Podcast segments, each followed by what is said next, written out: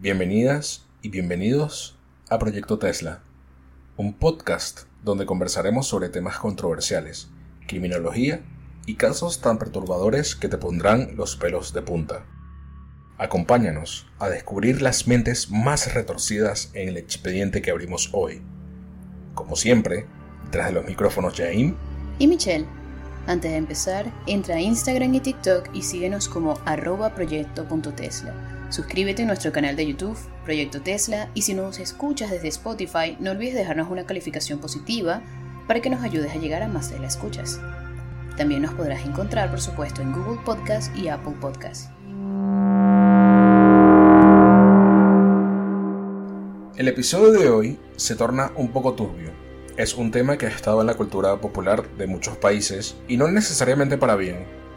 Es una extraña e inquietante afición que aunque te produzca miedo, es inevitable no quitar la mirada. Prepárate para adentrarnos en las mentes más retorcidas de los seres más despiadados de la historia moderna y en sus múltiples crímenes. Hoy develamos el expediente Killer, cazando asesinos seriales.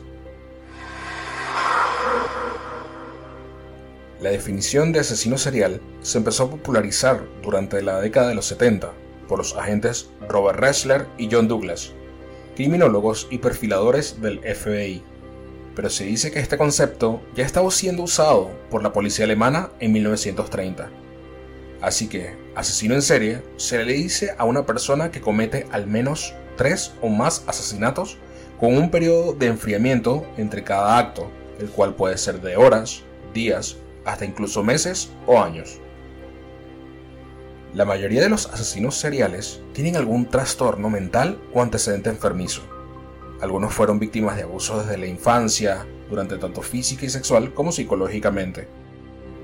Hay varias alertas que se presentan desde la niñez y se conocen como la triada McDonald o psicopática, que son la piromanía, que es cuando realizan incendios solo por la emoción de la destrucción, la crueldad animal, sobre todo con perros y gatos, y la enuresis, que es la liberación de orina de forma no intencionada luego de los 5 años y normalmente al dormir. Entonces, teniendo en cuenta la triada McDonald, ¿crees que son tres indicadores fiables para reconocer a un potencial asesino en serie?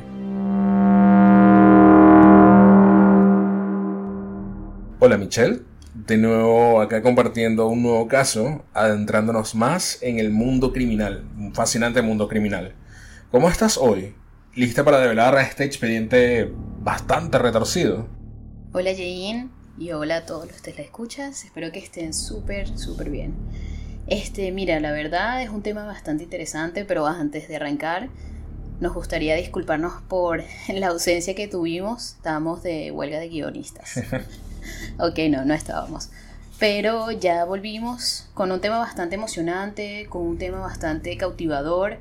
Y yo creo que cualquier persona ha escuchado de este tema, no solo por lo creepy, lo sanguinario que es, por lo oscuro, por lo cruel, pero también por la cantidad de fanatismo que se le ha dado en televisión, en internet, entonces creo que de verdad es un tema bastante interesante para tocar y es así como lo vamos a desarrollar. Porque a fin de cuentas es fascinante ver lo que la mente humana es capaz de hacer. Así que sin más preámbulos, profundicemos sobre los pensamientos de estos oscuros individuos y su motivación por matar. Debemos tener en cuenta que los métodos de los asesinos están relacionados con los patrones organizados y desorganizados. Y cuando consideramos sus motivaciones, podemos ubicarla dentro de cinco categorías diferentes. La esquizofrenia. Contrario a la opinión popular, no todos los asesinos seriales son esquizofrénicos, solo algunos fueron tratados por este trastorno. Tenemos a los misioneros o asesinos apostólicos. Son los que justifican sus acciones de asesinar a personas indeseables, como es el caso de las prostitutas o los indigentes, por ejemplo, para hacerle un favor a la sociedad. Tenemos el hedonismo, que solo matan por placer y el morbo que les genera. En algunos casos también torturan y abusan de la víctima. El lucro, que son los que matan por fines materiales. Están motivados por algún tipo de ganancia económica, en lugar de estarlo por una compulsión psicopatológica. Por último, pero no menos importante, el poder y control. Este es el más común, porque es el que se ejerce el control y la dominación sobre la víctima. Generalmente esto tiene un trasfondo en donde el asesino fue maltratado o abusado de niño. En algunos casos, los asesinos en serie pueden presentar varias motivaciones de las que ya escucharon anteriormente, de forma simultánea. Pero, ¿qué sucede luego? ¿Qué procesos siguen para determinar cómo, a quién y en dónde atacar? Joel Norris, un investigador policial y psicólogo estadounidense, luego de entrevistar a muchos asesinos en serie, desarrolló una teoría consistente sobre el proceso mental que atraviesan con respecto al homicidio. En esta conducta criminal se pueden identificar siete fases. La fase áurea, que es cuando el asesino se enfoca en sus fantasías como la muerte, la violencia y el sexo. En esta fase su mente se encuentra en una profunda oscuridad y tiene la necesidad de ejecutar todo lo que está planeando. Luego encontramos la fase de búsqueda, que es donde el asesino comienza la búsqueda de su víctima en lugares donde cree que puede cumplir su fantasía. Posteriormente encontramos la fase de seducción, que es donde el asesino utiliza su apariencia inofensiva para atraer a su próxima víctima le promete dinero, trabajo o algo con lo que se puedan sentir seguros, hasta un aventón. Posteriormente tenemos la fase de captura. El asesino finalmente da la estocada y secuestra a su víctima, como cuando se le tiende una trampa a un animal inofensivo. El asesino está disfrutando con cada reacción de su víctima y se regocija con ellas. Luego viene la fase del asesinato, que es la fase más violenta pues el asesino hace realidad su fantasía, asesinando a su víctima según su preferencia homicida, con estrangulamiento, asfixia, golpes, disparos, entre cualquier otra. Luego tenemos la fase fetichista, que el crimen les ofrece un placer intenso, pero efímero.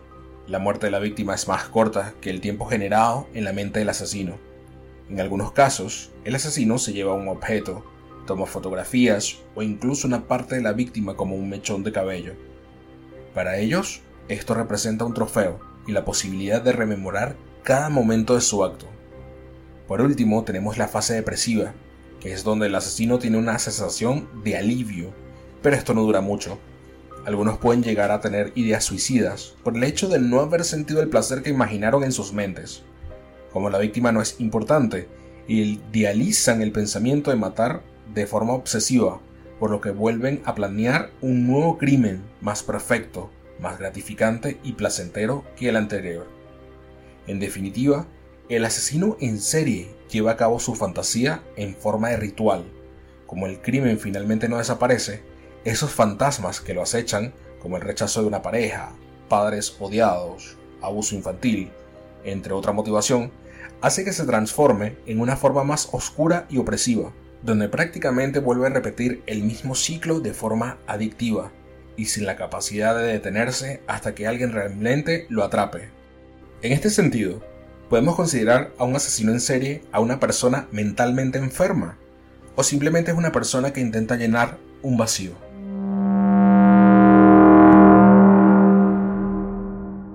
Mire, me quedo con estas últimas dos preguntas que hiciste y siento que realmente van muy de la mano. Porque si te pones a considerar, un asesino serial es una persona que en sí tiene un problema. Puede ser, mira, así como mencionamos al inicio, puede ser que tenga un problema de esquizofrenia, que no todos lo padecen, puede ser una persona que tenga depresión, puede ser una persona que tenga un trauma muy, muy, muy grave pero todo yace, como hemos leído, al parecer, desde la infancia. Estas personas fueron algunas maltratadas, vejadas, fueron humilladas por personas que debían y se suponía que tenían que protegerlo en muchos casos, que eran sus padres. ¿O qué pasa cuando estos niños fueron violados?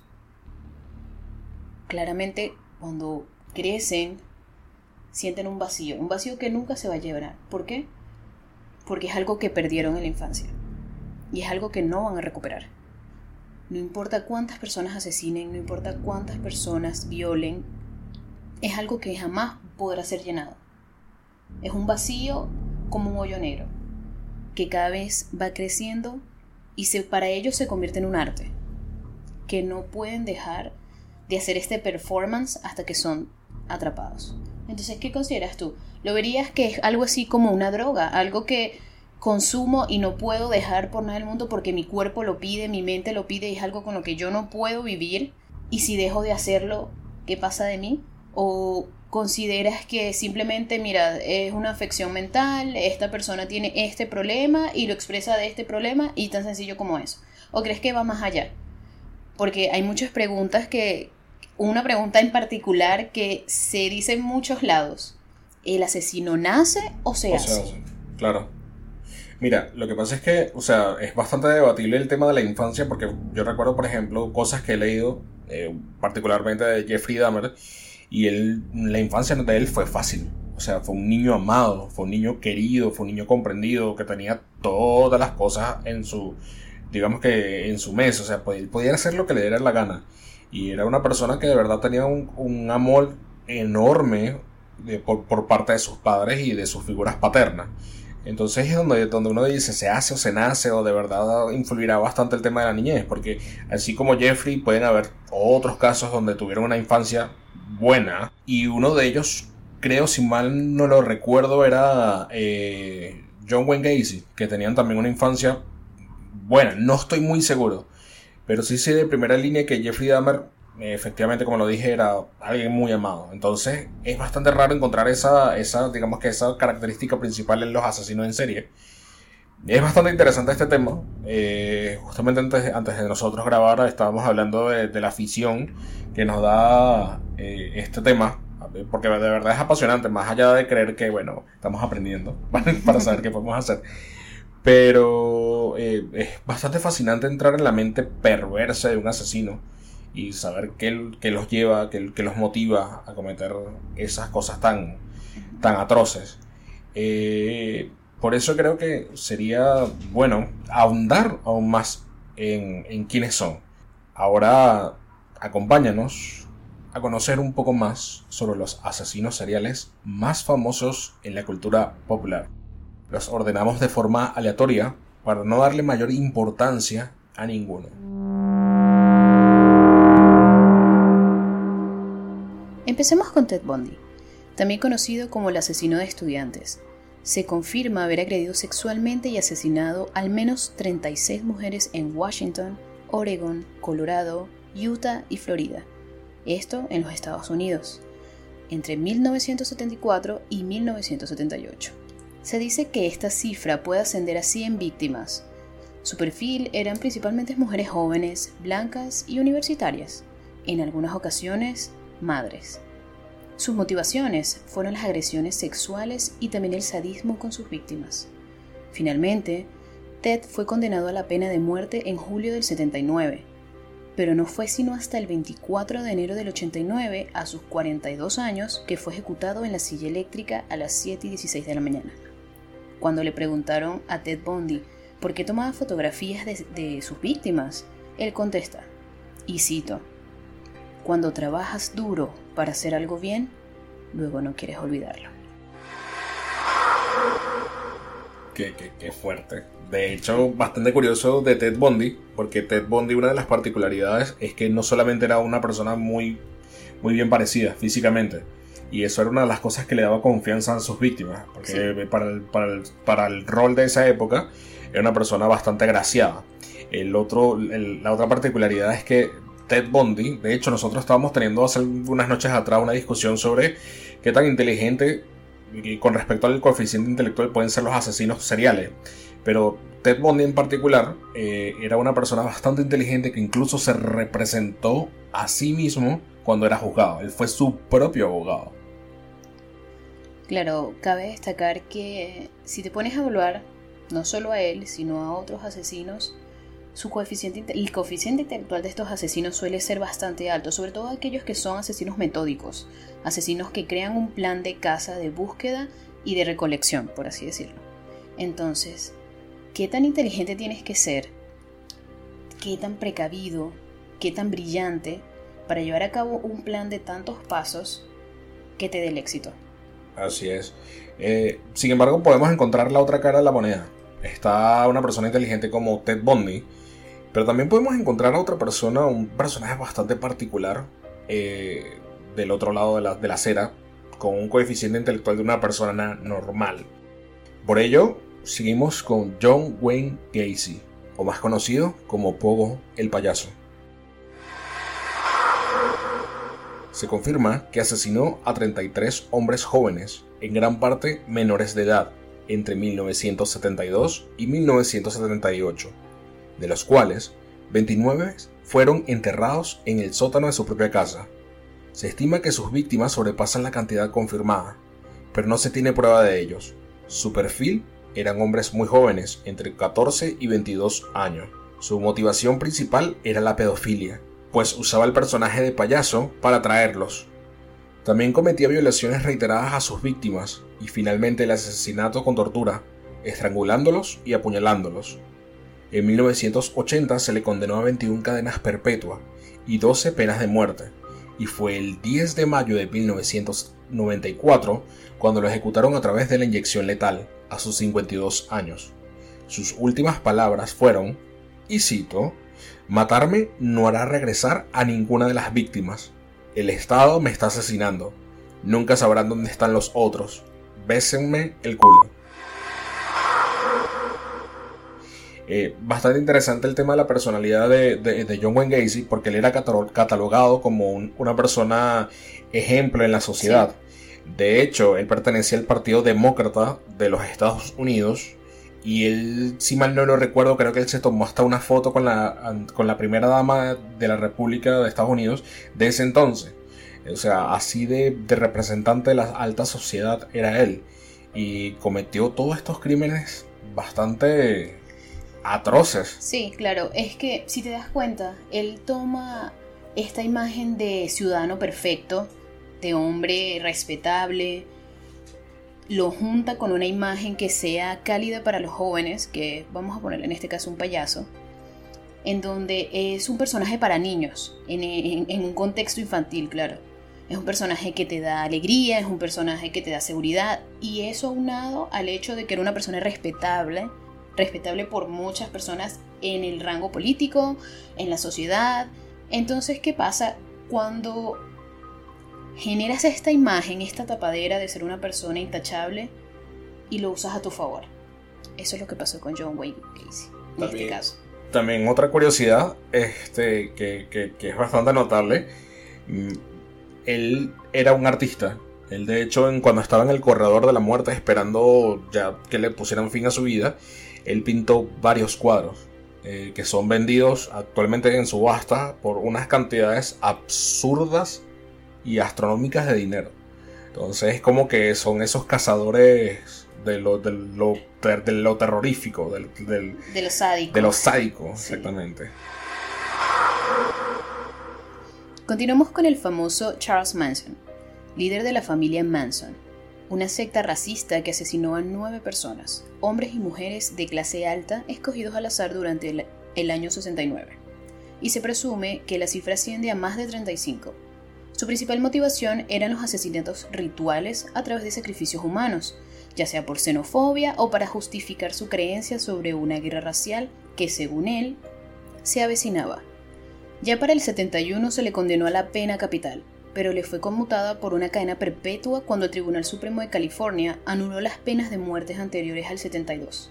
Finalmente murió causa de cáncer de colon, y un paro cardiorrespiratorio el 19 de noviembre de 2017 a la edad de 83 años. Aquí es bastante importante, eh, creo que separar, no separar, porque de igual manera fue bastante trastornado. Destacar, vamos a decir destacar, hay que destacarlo. Pero, por ejemplo, él era una persona que creo yo que pasó bastante, o sea, aquí yo sé que no sé si cometió un error en compararlo, pero era una persona con bastante demagogo, como, como Hitler. Él convencía, digamos que a las masas para que lo siguieran y cometieran crímenes. Y eso fue lo que hizo con las personas que pertenecían a su secta llamada la familia. Eh, los convenció de que asesinaran por él. Claro, sí, fue una persona bastante manipuladora. Una persona muy inteligente capaz de usar sus palabras y supuesta sabiduría en su supuesta religión en donde guiaba a las personas que para una iluminación más, más allá de lo que conocemos, que para ser más grande de lo que somos, para ser mejores personas, había que imponer nuestra religión. Pero ¿qué, más, ¿qué mejor manera de imponer nuestra religión que asesinando a una cantidad de personas absurda al azar? No lo sabemos. ¿Cómo se dejaron manipular a estas personas? Tampoco lo sabemos. Pero son cosas que pasan y está en la realidad. Porque no solo es la secta, esta secta de Charles Manson fue muy, muy conocida, todavía es muy conocida, es muy famosa, pero no es la única secta que existe. Al menos la única secta asesina, hasta el momento confirmada, lo es. Que es la única secta que invita, que transforma, que cambia la manera de pensar de, de sus feligreses, eso también es verdad y lo pueden investigar en internet, toda la cantidad de sectas que existen, hombres que es el, como el personaje principal de esta secta y todas las mujeres de la secta son sus mujeres y tiene hijos con todas. Son este tipo de cosas enfermizas que, que pasan en la vida real, que pasan ante nuestras narices, pero que a lo mejor no estamos tan involucrados o no es de nuestro interés quizás también. Y cabe destacar también que, que es bastante importante mencionar que Charles, no, él no, no mató a nadie. O sea, lo condenaron por ser el asesino intelectual de, por, sí, por ser el asesino intelectual de, todas estas, eh, de, todos estos crímenes. Y por eso fue condenado. Eh, pero también como tenemos esas personas que actúan, digamos que en grupo, también tenemos personas que actúan en solo. Y ese es el caso de Jeffrey Dahmer que es famoso por su apodo por el caníbal de Milwaukee. Se confirman 17 víctimas que fueron asesinadas y desmembradas entre 1978 y 1991. Su perfil eran hombres jóvenes homosexuales y atractivos físicamente. Su principal motivación inició a los 16 años, cuando concibió su fantasía de dejar inconsciente a otro joven gay y luego abusar sexualmente de él.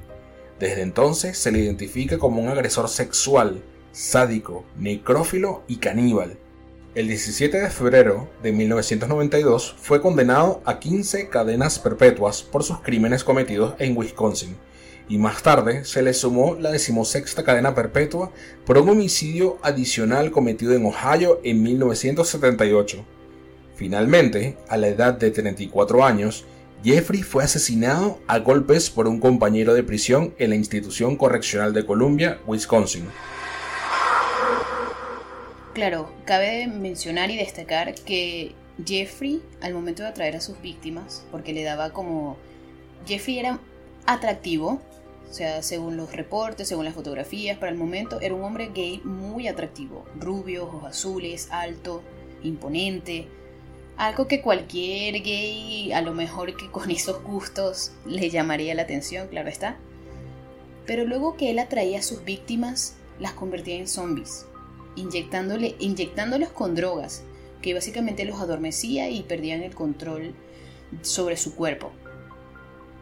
De hecho, él, luego de eso, él lo que hacía era como taladrar agujeros en los cráneos de las personas, de, de sus víctimas, y ahí les vertía también ácido porque una de las principales motivaciones de él, era que él quería crear el novio perfecto que nunca lo dejara, que nunca lo abandonara. Y hay algo que yo encuentro perturbador, no sé en qué mente cabe, pero una vez que aprisionan a Jeffrey, empieza a recibir una cantidad de cartas de amor y dinero, porque crea un fanatismo entre la población, entre la gente. Y con ese dinero él compraba cosas, por lo menos compraba audios para tranquilizarse, le gustaban mucho los sonidos de, las ballenas, sonidos naturales para él estar como en paz y en tranquilidad.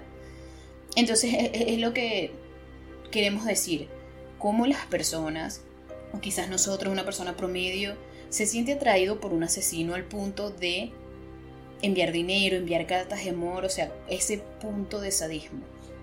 De hecho, la cultura, o sea, la cultura detrás de, estos crímenes es una locura, justamente hablando sobre el tema de las cartas que hubo después de su, de su, de su captura. Eh, estaba leyendo que hace poco, este año o el año pasado, hicieron subasta de artículos personales de Jeffrey Dahmer. Obviamente todo esto con el tema de la euforia y motivado por, por la serie de Netflix del año pasado. Pero los lentes de él o sea, se vendieron en 150 mil dólares. Y recuerdo que hubo un boom luego de la serie que empezaron, que todo el mundo quería usar la misma montura de lentes. O sea, fue una cosa como que, bueno, ok, le estamos dando importancia a una persona que no debería ser, o sea, debería ser relevante para el estudio, para uno poder ubicar, porque esas acciones, esas pequeñas acciones, esos pequeños motivos para poder ir un paso adelante de los asesinos o de estas personas enfermas, no, las personas lograron con moda, me voy a comprar los lentes, me voy a esto, qué bello es de Jeffrey Dahmer, o sea, vamos a evaluarnos. Ahora bien, vámonos con Ed Kemper, el asesino de las colegialas. Se registran 10 víctimas en total, dos de ellas fueron sus abuelos, asesinados en 1964, cuando aún era un adolescente. El resto de las víctimas fueron asesinadas entre el 72 y el 73, entre ellas su madre, la cual golpeó con un martillo mientras dormía para posteriormente decapitarla y violar su cabeza. En su declaración final, Ed Kemper dijo, y cito, Eso parecía apropiado, tanto como ella me maldijo, gritó y chilló por muchos años. También asesinó a varias mujeres universitarias jóvenes. Su principal motivación para matarlas era el odio hacia su madre. Finalmente en el 73 se entregó a la policía y confesó todos esos asesinatos que él cometió, con nombres de las víctimas, lugares, herramientas y métodos. El mismo Ed solicitó la pena capital, pero al estar suspendida en Estados Unidos en ese momento recibió ocho cadenas perpetuas con derecho a libertad condicional, la cual ha rechazado en varias ocasiones porque dice que no merece tener libertad. Actualmente tiene 74 años de edad y sigue cumpliendo con su condena en la prisión estatal de Vacaville. Sí, aquí, aquí es donde yo quiero hacer una pausa porque Ed Kemper me parece bastante curioso. Primero por el tema de su coeficiente intelectual tan alto. Eh, empezando por ahí. Segundo, por eh, muchos dirán, oh, que mató a su madre, porque hay personas que van a pensar que, oh, qué, triste que mató a su padre, a su madre. El tema es que su madre lo sometió, según los libros y todas las cosas que uno investiga sobre Ed, pero lo sometió a una humillación tan brutal. Sí. O sea, eh, literalmente era un castigo porque el padre había abandonado a la madre de Ed cuando Ed apenas había recién nacido.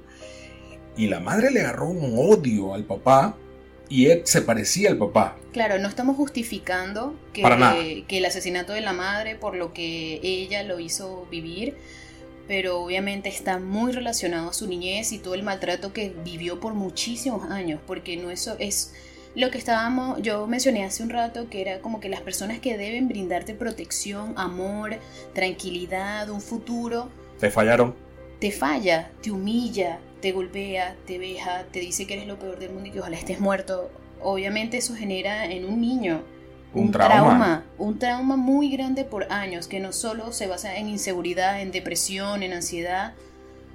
O sea, y nada más con el hecho de haber en una, en una Navidad en pleno invierno, con plena nieve, menos de 15 grados, dejar a, a un hijo eh, a la intemperie desnudo afuera de tu casa. O sea, tienes que, como madre, estar muy mal. Muy, pero muy mal. Y obviamente esto creó una persona que se sentía un odio también hacia, su madre, porque creo que no era para menos. Ojo, insisto, no, como dijo Michelle, no estamos justificando lo, eh, que él hizo. Pero, o sea. Va de la mano, va, asociado. va mucho de la mano. Y lo que tú dices, fíjate que, es bastante curioso y es lo que me llama la atención, que justamente él rechazó, porque ya estaba, creo que este año o el año pasado, ya él estaba listo para salir de la cárcel.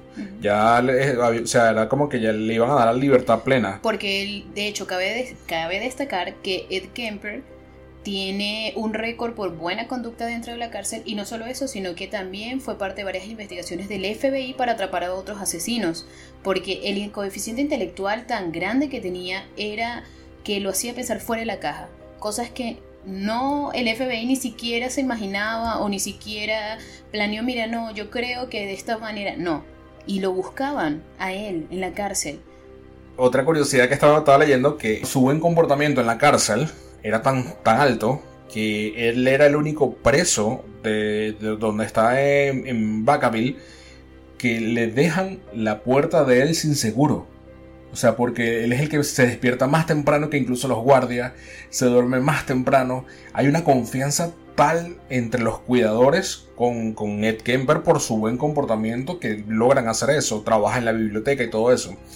Y al punto de que, como tú dices, colaboró directamente con el FBI, con Robert Ressler y John Douglas, los padres del, tema del, asesino, del asesinato en serie. Eh, con, él colaboró con, el FBI para, para, perfilar a los próximos asesinos en serie.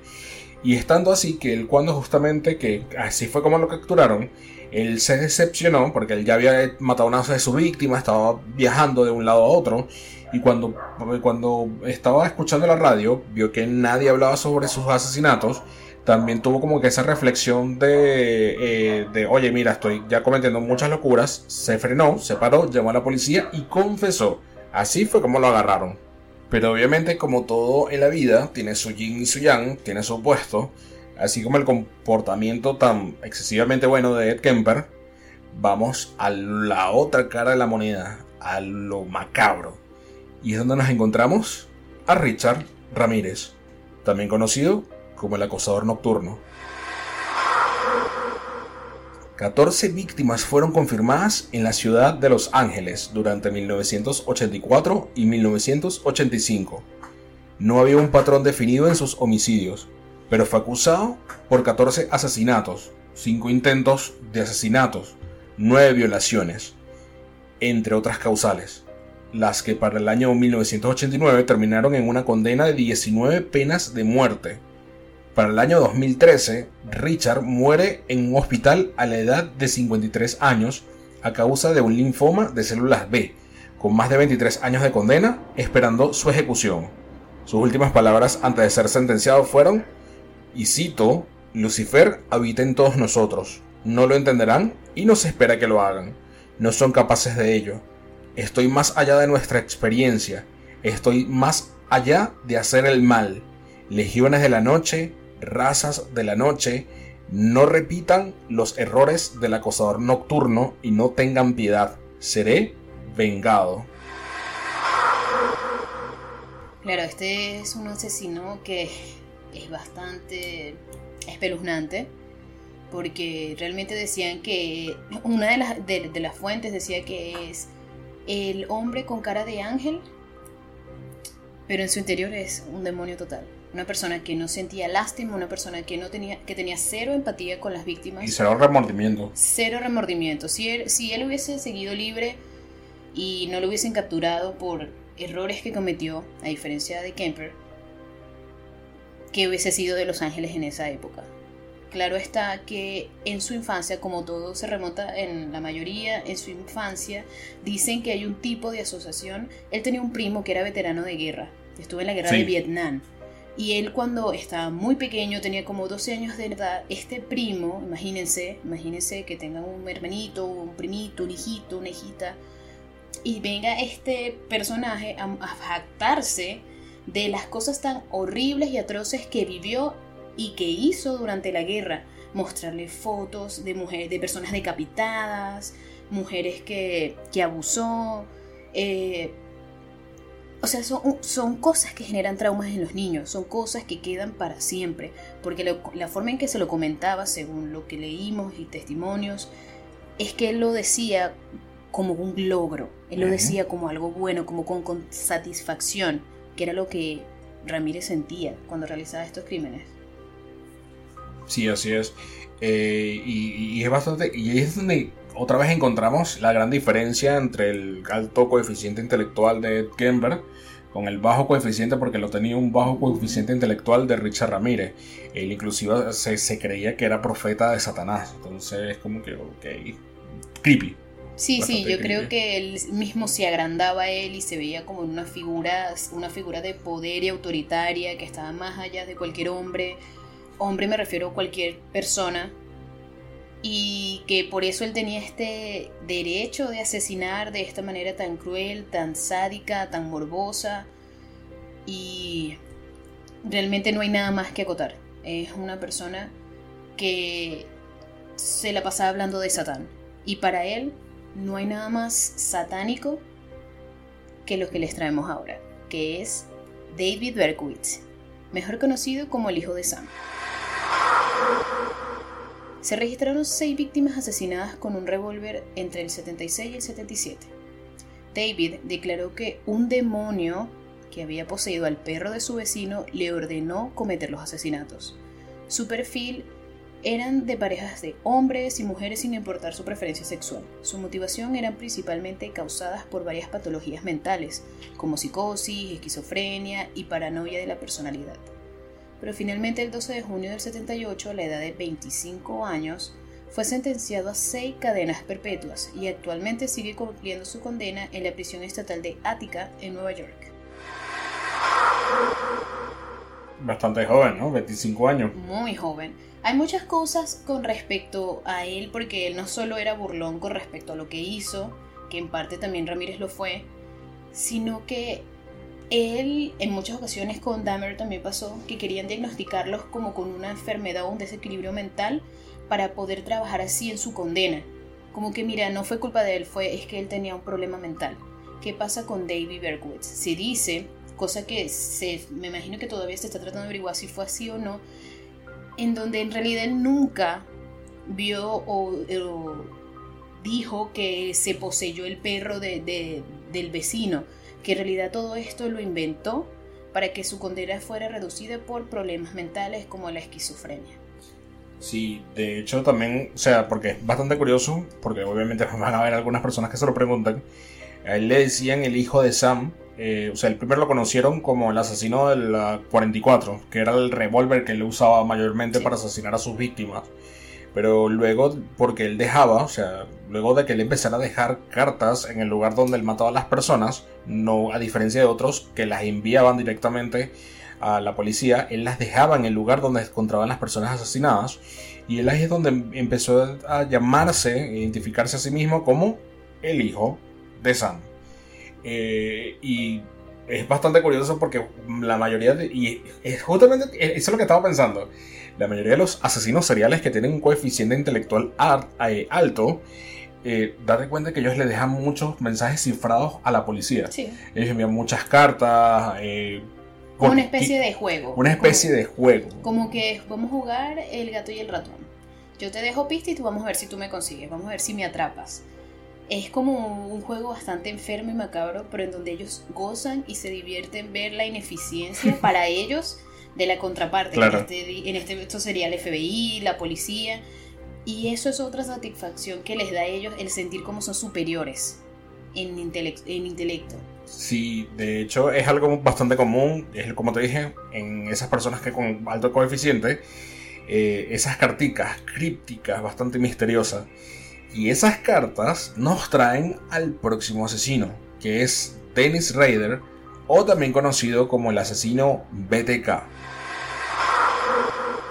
Siglas que en español significan atar, torturar y matar. Se confirmaron 10 asesinatos durante 1974 y 1991, pero se presume que hubo dos víctimas más sin confirmar, su perfil eran mujeres jóvenes y su motivación era el poder y el reconocimiento, pues cada vez que mataba dejaba pistas sobre su autoría, enviando cartas crípticas a policías o a la prensa. Después de muchísima investigación, para el 2004, su caso estaba ya archivado porque no había nada que hacer. Habían pasado ya 13 años desde su último asesinato. Pero hicieron un último esfuerzo para poder atraparlo donde el FBI revisó la última pista que tuvieron de ellos, específicamente una carta que fue enviada por correo electrónico, y revisaron esos metadatos de ese documento digital enviado por Dennis a la policía, los que le permitió hacer una conexión con su nombre y la iglesia luterana Wichita, donde Dennis era miembro. Finalmente, para el año 2005, a sus 60 años, fue arrestado y ese mismo año fue condenado a 10 cadenas perpetuas. BTK actualmente tiene 78 años y aunque continúa cumpliendo su condena en la cárcel del Dorado en Kansas. Una de las principales curiosidades de, Dennis es que, por ejemplo, a él le gustaba llevarse esos, los trofeos. Eh, se reportan que en todas las víctimas, o en la mayoría de ellas, él se había llevado la ropa íntima de las víctimas y él también tenía otra afición extraña, que era el, el, BDSM, le gustaba bastante. Y una de las cosas que él hacía también es que en el lugar de las víctimas, él con una cámara Polaroid se tomaba fotos, él mismo, vistiendo ropa femenina de las víctimas con una máscara puesta e infligiéndose algún tipo de, dolor, de, dolor sado. Por ejemplo, hacer como que un pequeño amarre en, sus cuellos y hacer como si se fuera a ahorcar. Y esa fue una de las razones por la que su mujer lo dejó. O sea, su mujer había encontrado algunas fotos, no de los asesinatos, qué curioso. Sino de él. Sino de él. Eso la espantó y produjo el divorcio. Claro, eh, cabe destacar que obviamente para la época esto lo es que es un que es una persona fetichista que le gusta el BDSM, pero no solo eso, sino que el vestirse de mujer, el sentirse atractivo de esa forma, el excitarse de esa forma es típico de una persona sádica. Y enferma. Tal cual. Pero no crean que todos los asesinos en serie son solo hombres. Hay pocas, pero muy conocidas mujeres dentro de nuestra lista. Entre estas tenemos como ejemplo un caso muy viejo pero particular igualmente muy sonado, que es el de Elizabeth Bathory, también llamada la Condesa Sangrienta. Esto sucedió en el antiguo reino de, Hungría entre los años 1585 y 1610. Elizabeth mató a más de 650 mujeres jóvenes, quienes algunas eran sus sirvientas, todo con el afán de bañarse en su sangre y así mantener la tersura de su piel, es decir, para mantenerse más joven.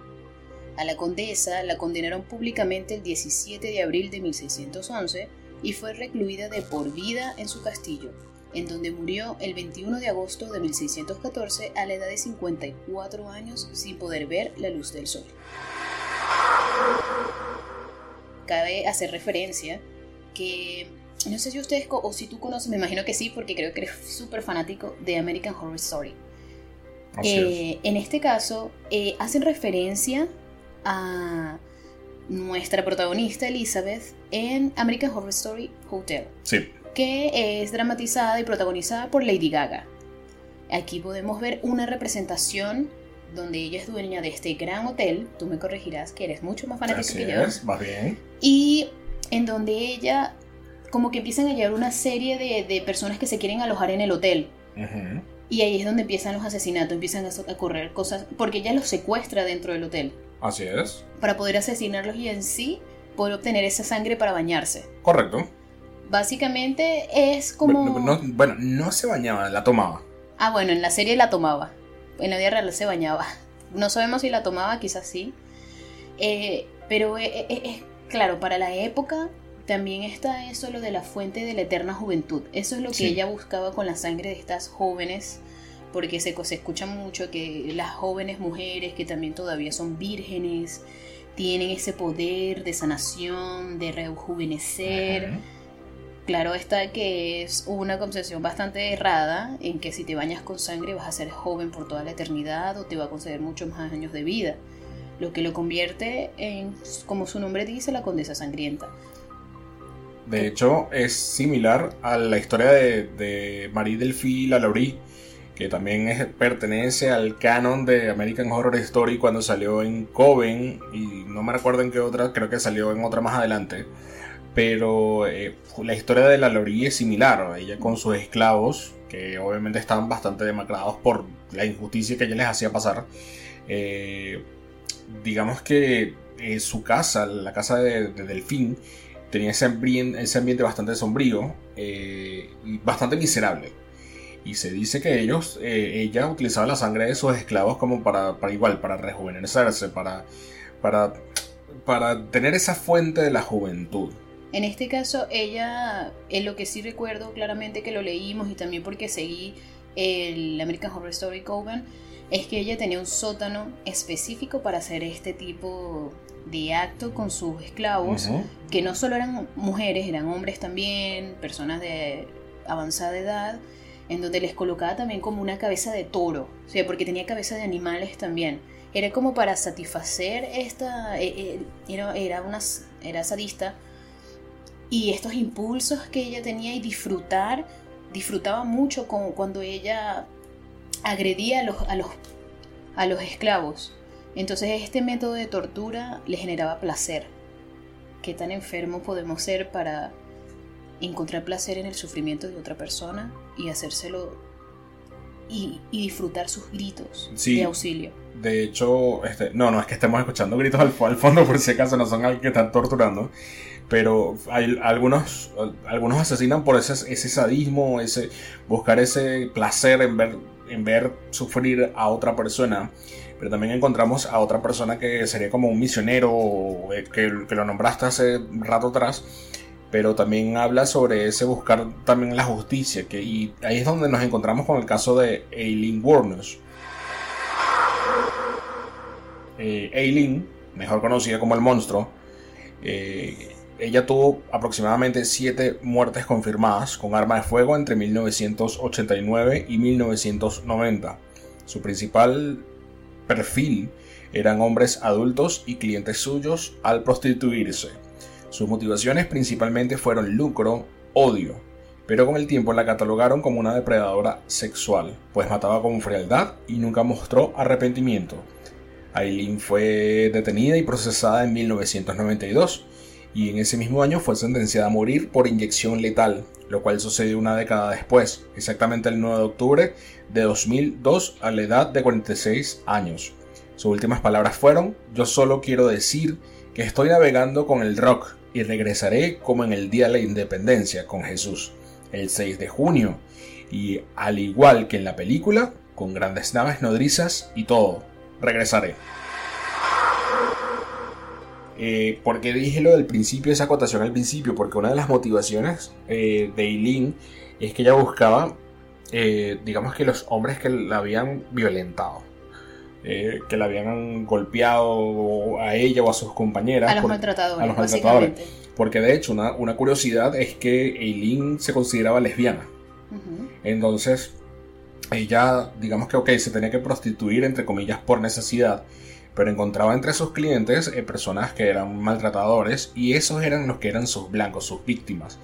Entonces era como también un tema mesiánico. Como una justiciera, básicamente. Como una justiciera, tal cual.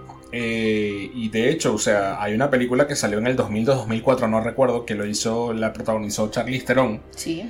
Eh, el papel de Eileen Wuornos la llevó a ganar el Oscar. O sea, tan impresionante le, quedó a, a, Charlize.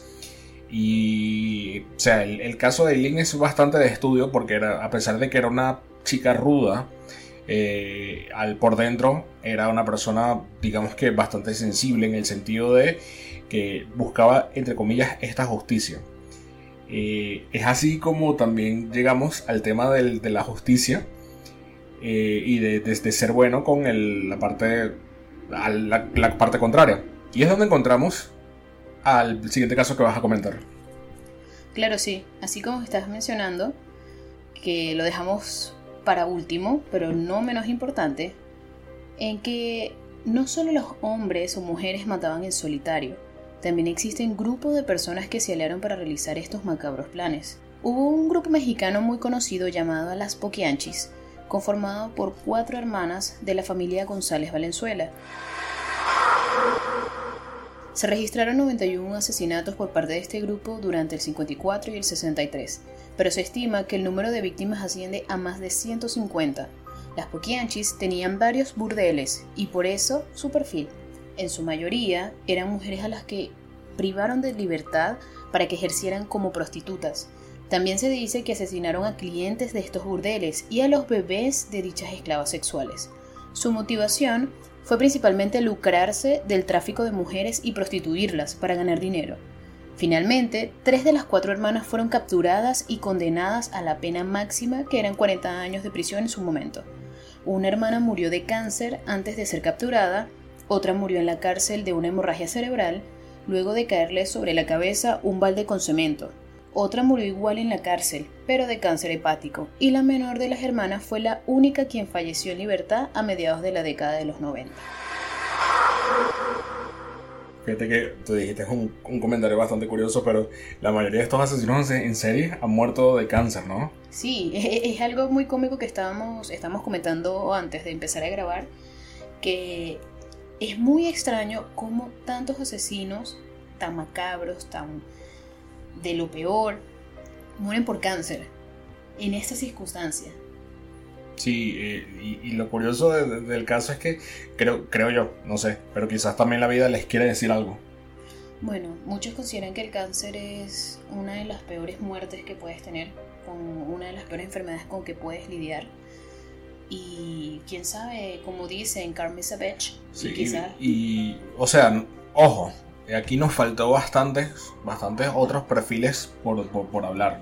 O sea, otros asesinos en serie, como por ejemplo el asesino del Zodíaco, que hasta hace poco, según dicen que ya saben cuál es la, la verdadera identidad.